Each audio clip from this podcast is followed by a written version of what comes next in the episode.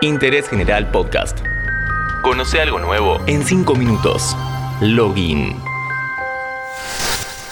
Hola, ¿cómo estás? Soy Lean Jiménez y en esta oportunidad nos ocupamos de la obsolescencia programada. ¿Por qué la tecnología del hogar dura cada vez menos?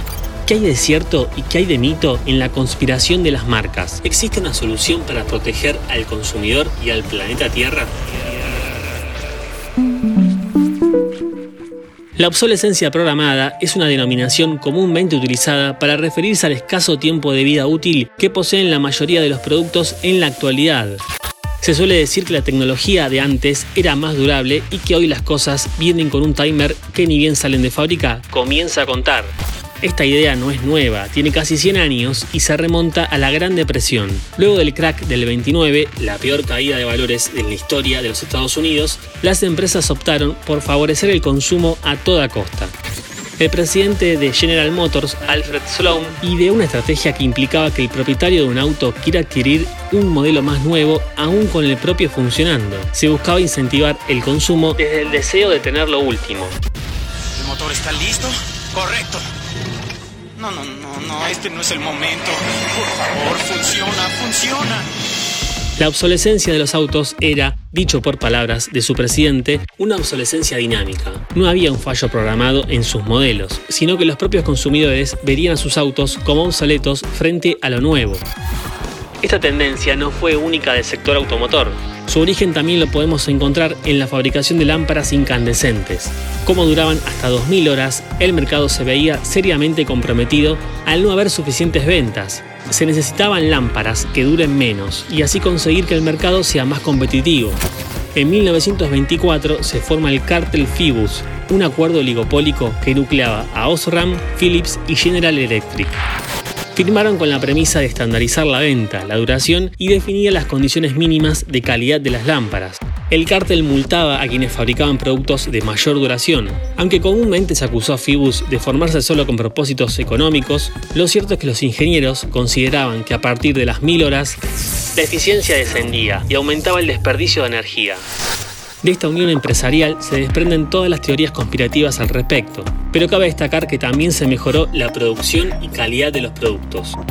Un ejemplo de esto es la lámpara conocida como Centennial Light, la lámpara más duradera del mundo. Funciona en una estación de bomberos en California y se dice que desde su fabricación en 1901 se apagó muy pocas veces. El secreto es su filamento de carbono que es 8 veces más grueso que los filamentos de tungsteno. Sin embargo, y más allá del valor que le podemos dar a la producción de principios del siglo XX, la lámpara era de alrededor de 30 watts y a día de hoy perdió esa luminosidad, alcanzando la potencia equivalente a una lámpara de 4 watts. Si querés ver en vivo la lámpara más antigua del mundo en funcionamiento, podés ver la webcam en centennialbulb.org. Es como ver Gran Hermano, pero con una lamparita. Es eso, no esperes más. Para combatir esta creciente pérdida de calidad en los productos, el Parlamento Europeo aprobó la iniciativa del derecho a reparar.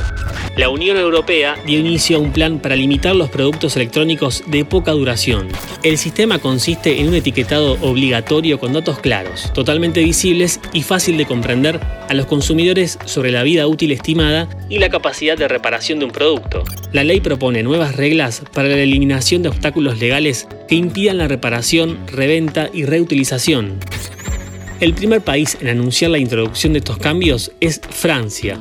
Los fabricantes deberán incluir una etiqueta con una puntuación del 1 al 10 que por el momento se aplica en lavarropas, notebooks, smartphones y televisores.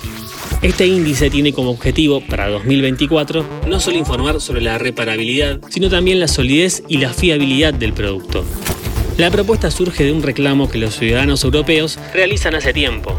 De acuerdo a una encuesta realizada por la Unión Europea en 2014, el 77% de los ciudadanos llevarían sus productos al service antes que comprar otro nuevo, y el 79% cree que los fabricantes deberían estar legalmente obligados a facilitar la reparación o reemplazar componentes. Así parece, el consumo tecnológico intenta resolver dos deudas pendientes, la relación con el consumidor y la necesidad de establecer nuevos modelos de negocio con perspectiva ambiental. Interés General Podcast. Encontrarnos en Spotify, en Instagram y en interésgeneral.com.ar.